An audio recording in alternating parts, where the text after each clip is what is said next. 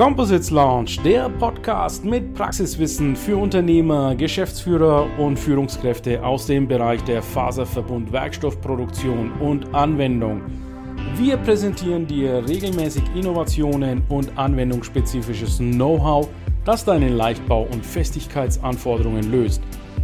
Präsentiert von deinem Host Ilkay Özgesolu aus Bayreuth.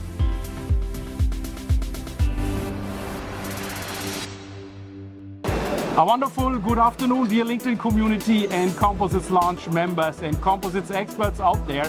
I am on my way, Composites 360 on tour, the hashtag as you know, always discovering new applications. And today, my tour brought me to ITMA in Milano. So at the beginning of this week, I was at Jack in Bologna, and now I'm at ITMA, and I'm very excited to meet Jochen Schmidt, the managing director of Karl Mayer Technische Textilien GmbH. Thanks for being part of my show, Jochen. Yeah, okay. Welcome to ITMA. I heard it's the first time that you are here. Absolutely. Yes, absolutely. Biggest textile show worldwide. A must-go place. A must-go place for, for textile machine builders, but also for textile producers. Yes. All these people are here from world, from all over the world, and we are really exciting. The show starts yesterday. We have uh, really a lot of visitors, exciting machines here. Very interesting show. Good to have you here.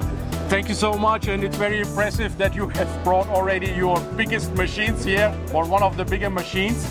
We will run through the machines, but very shortly, Jochen, what is your role at Karl Mayer? And uh, run us through Karl Mayer for our guests who probably don't know maybe Karl Mayer in depth.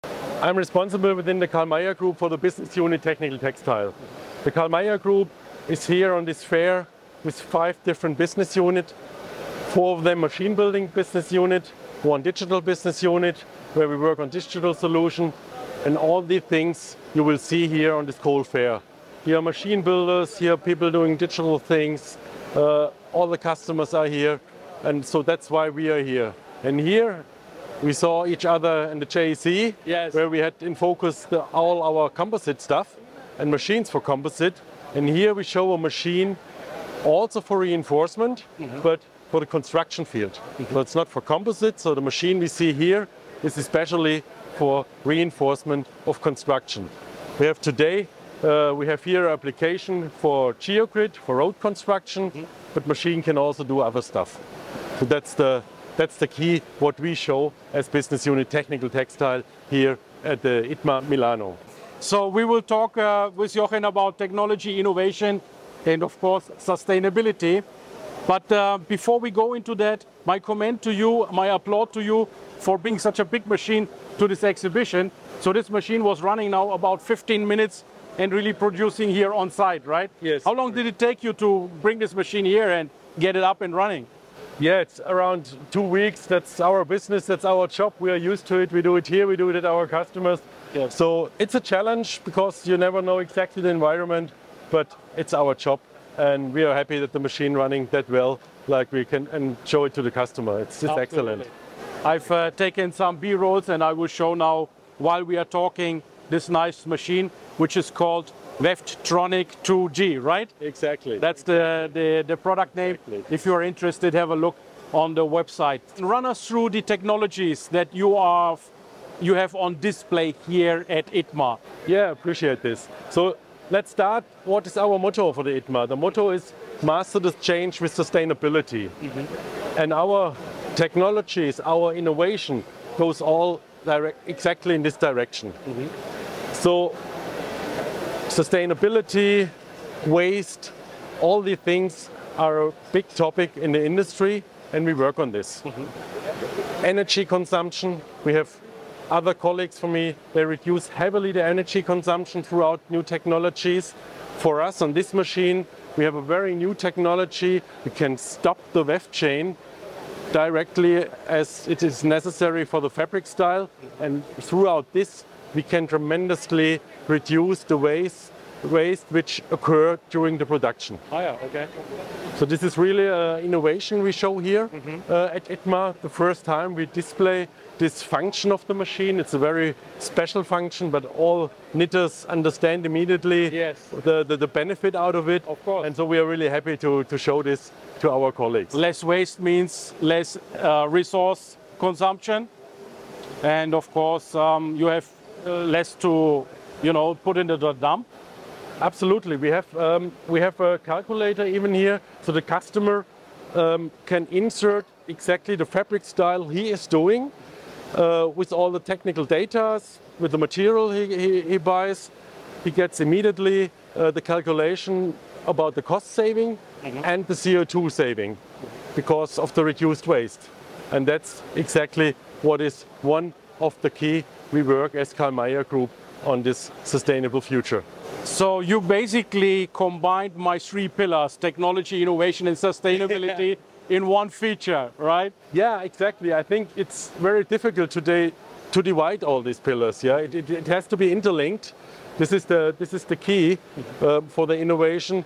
If, if you do if you work on the things separately, you will not achieve the the effect which is necessary really to to have a successful future. So you're looking at the things uh, on a holistic system. Yes. 360 degrees, which is, of course, the, the, the most effective way of, of uh, looking at this. Now, tell me, Jochen, is this innovation uh, driven sustainability function by reducing the waste? Is this something that is market driven, that is a customer demand, or do you generate innovation in house? Thinking about okay, what problems are out there, what are the pain points of our customers, putting their heads together. How, how does innovation management work in such a textile machine? Yeah, that's an excellent question because we mainly we're using two ways. This innovation is really driven by us, Okay. uh, but we also need really the partnerships with our customers, and we really work on these partnerships because some of the information is really driven by demands of customers. They come with their application, what they want to achieve to us, and we find then together with them the machine solution. But the innovation we show here is really driven by us because it's a key point that we reduce um, the waste to come to more sustainability and, and lower cost. And it's also a very proactive way of doing things. If you drive the innovation in house and you introduce these innovations to your customers, they could also offer their own solutions with a better benefit, which is sustainability. Yeah, this is what makes our machines uh, successful. The machines are very flexible, yeah. So this means if we have five customers, possible these five customers do completely different things on these machines. Yeah. They adapt to the needs of their customers, and this makes us successful that the range of what you can do with such a machine is really wide, yeah. We have here uh, uh, application for GeoGrid. Uh, we have plaster grids there. We have all kind of grid structure and reinforcement we can produce on this machine for the various applications. Now let's run through a concrete application, Jochen. Now we have this Weftronic 2G here, this machine that makes this uh, grid type of fabrics here. What is a typical application on this and what is particularly the benefit of having such a product that comes out of the machine for that application?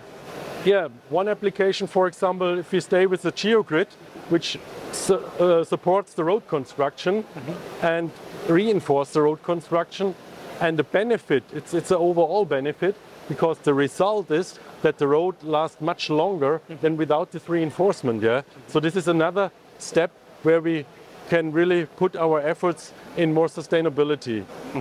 So it's similar in a way to a composite material in that it is pulled up in layers.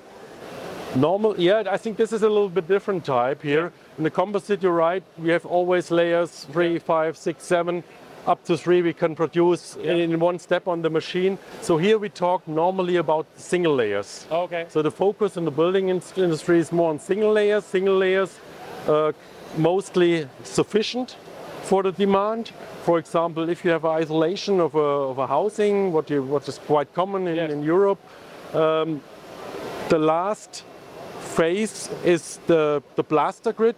Yeah. It's a, a grid structure out of uh, glass reinforcement, and this avoids that the that the wall cracks again Yeah. after it is um, plastered and painted. Yeah. But there also one one layer is sufficient. And it's also more easier to apply on the wall. And now you got something for the floor for the street. That's the key we have here from Technical Textile. There are a lot of more small innovations on the machine which Yeah. the people are very interested in. And for sure, not to forget, also some of our customers from the composite side are here. Yeah, oh, they Oh, are also interested Yes. what is what is ongoing here in the in the machine building industry. Uh, so we also have some of these customers here, especially out of the, the wind power business. Absolutely. So I've uh, discovered in the exhibitors directory, there's a chapter called Chapter 11, which is composites. Yes. So I thought I have to come to ITMA and check out what it is it that is about composites. And I really found a few suppliers here and a few machine makers who are not only in the textile clothing industry or in the home furniture industry, but also working with technical textiles. So I will be walking them along. My final question to you, Jochen, is I have been to your factory in Chemnitz. Yes. That was in the January 2022, so uh, one and a half years ago. Uh, and we have seen this Spreiz technology, the, Yeah, spreading device. the spreading device. spreading device. So how is that going? I mean, that is uh, done for the thermoplast industry.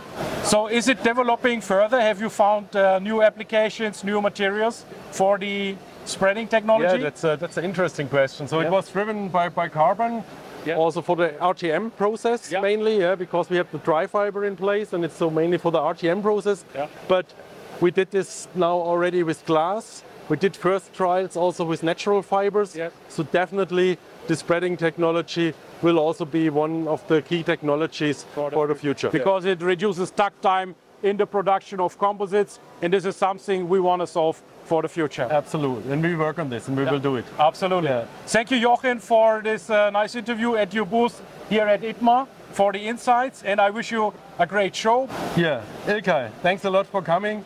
Appreciate this to have really a different view, not the pure composite view, so that we you also watch out what we else have in our in our facilities and in our portfolio. Thank you so much. Thank you, Ilkay.